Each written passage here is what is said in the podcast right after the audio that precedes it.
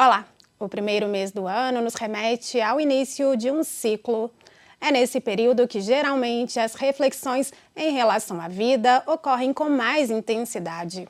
Por isso, o mês foi escolhido para a mobilização em torno da saúde mental e da qualidade de vida, que é a campanha Janeiro Branco. Iniciativa que completa 10 anos em 2024. Nesta edição, ela traz como tema Saúde mental enquanto há tempo o que fazer agora.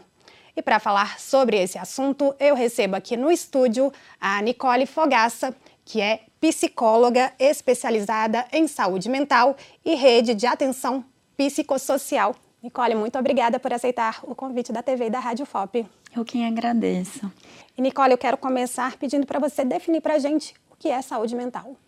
Bom, eu acho que quando a gente vai falar de saúde mental, a gente pode pensar um pouco na saúde geral para pensar nesse conceito. Né?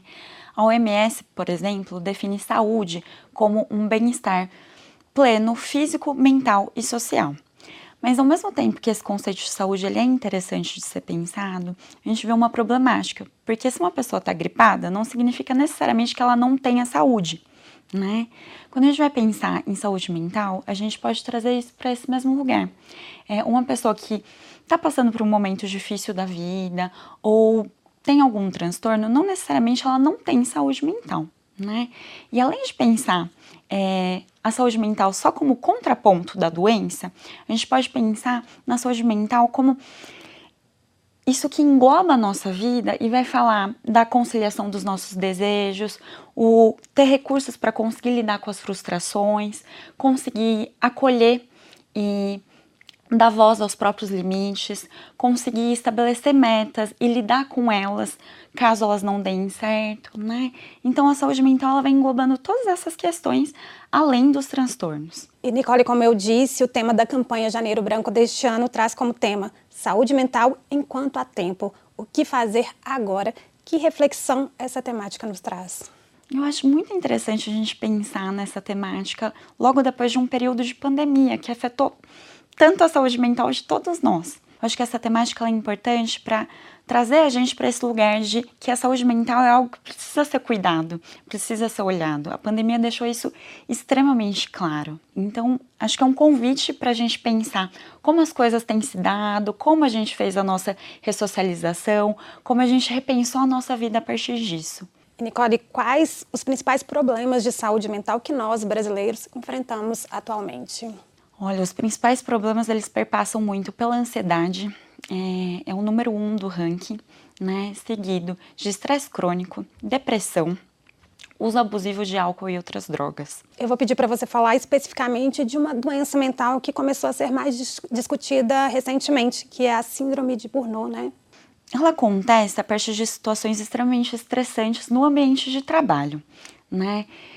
Vamos considerar que o mundo está cada vez mais competitivo e dentro das empresas ou dentro de trabalhos do setor público tem uma cobrança cada vez maior pela carreira ser brilhante, pelas coisas darem muito certo e essas questões elas vão interferindo na saúde mental das pessoas porque as cobranças e as metas acabam sendo muito grandes para cada sujeito.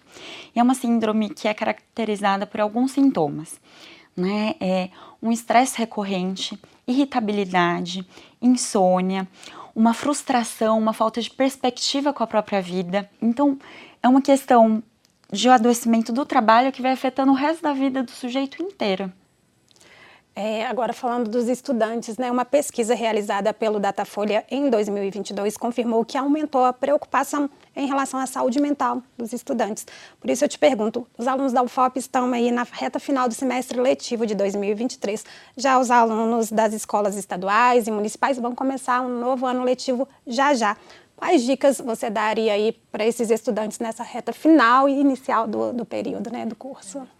Eu acho que uma questão principal é entender que, apesar de existir uma pressão, né, para tirar boas notas, para passar de semestre, conseguir se acolher dentro disso. Nem sempre todas as matérias são simples, às vezes tem alguma complicação aí no meio do caminho, e conseguir escutar essas coisas não como um fracasso da vida, mas como um momento que está sendo mais difícil e que pode né, gerar algo interessante ou uma repetição aí, mas que isso não é o fim do mundo.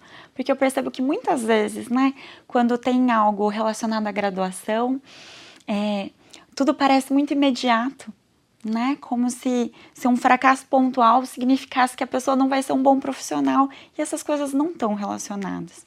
E para os estudantes que estão retomando aí as aulas, que eu tenho percebido, principalmente os adolescentes com muita dificuldade nessa socialização, né? Conseguir ter espaços de apoio, conseguir conversar com os adultos, com os pais, com os responsáveis, com adultos de confiança, para falar se estiverem passando por alguma situação mais difícil, né? Porque a gente tem visto um aumento muito grande de índice de suicídio na adolescência e muitas vezes esses adolescentes estão passando por questões difíceis relacionadas à escola, à socialização e não têm falado com professores, com, com pais sobre isso.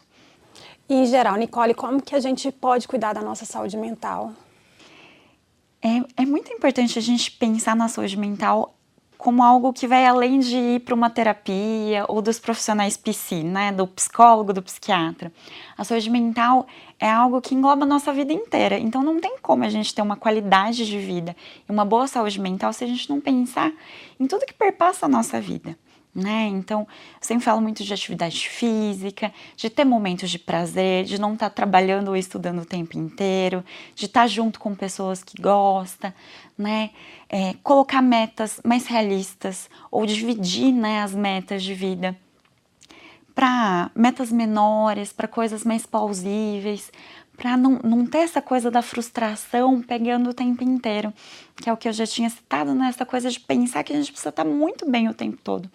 E caso precise da ajuda de um profissional, é, buscar esse profissional, porque a gente sabe que ainda tem muito preconceito em relação a buscar profissionais da saúde mental. Né? E se precisar, onde que essa pessoa, né, esse cidadão pode procurar ajuda, Nicole?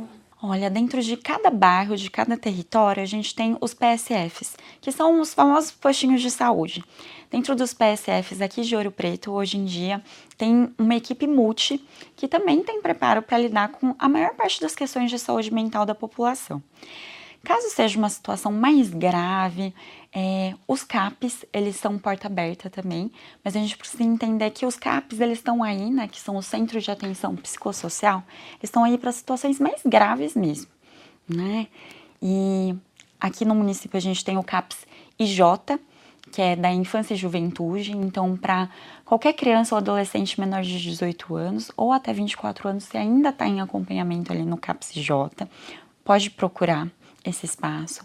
Tem o CAPS 2, que é o CAPS é, de saúde mental geral para adultos. E tem também o CAPS AD, que é relacionado, que é onde eu trabalho, né? É relacionado a quem tem algum transtorno devido ao uso abusivo de álcool ou outras drogas. Então, qualquer um desses espaços pode ser buscado. Se a pessoa está numa situação de crise, risco de suicídio, algo mais intenso, também pode ser acionado o SAMU ou buscar a UPA, que é 24 horas e atende aos finais de semana. E, Nicole, para finalizarmos, em 2023, o governo federal aprovou que nos meses de janeiro sejam realizadas ações nacionais de conscientização da população sobre a saúde mental. Queria que você falasse sobre a importância do Janeiro Branco ser instituído aí por lei. Todas as vezes que a gente institui algo por lei, a gente é, concretiza né? A gente vai ter verbas destinadas a isso, a gente vai ter um foco maior para essas campanhas. É, pensar que foi uma campanha que surgiu aqui em Minas Gerais, né? E agora está abrangendo outras localidades, abrangendo outros lugares, para a gente começar a realmente pensar sobre esse tema de uma forma mais instituída. Né? Essa que é a importância de virar lei. Nicole, mais uma vez, muito obrigada por aceitar o nosso convite. Eu quem agradeço. E o Abrace, que é o grupo de cuidado e acolhimento dos estudantes da UFOP, oferece sessões toda quarta-feira, exceto aos feriados e nas férias, às nove e meia da manhã, no hall da diretoria do ICEB, que fica aqui no campus Morro do Cruzeiro, em Ouro Preto. O objetivo é acompanhar e acolher estudantes, professores e técnicos para promover uma experiência positiva no período acadêmico. E no site da Prace e saudebemestar.fop.br você encontra detalhes sobre os serviços de acolhimento e permanência na universidade. Saúde e bem-estar. Cuidar para viver melhor.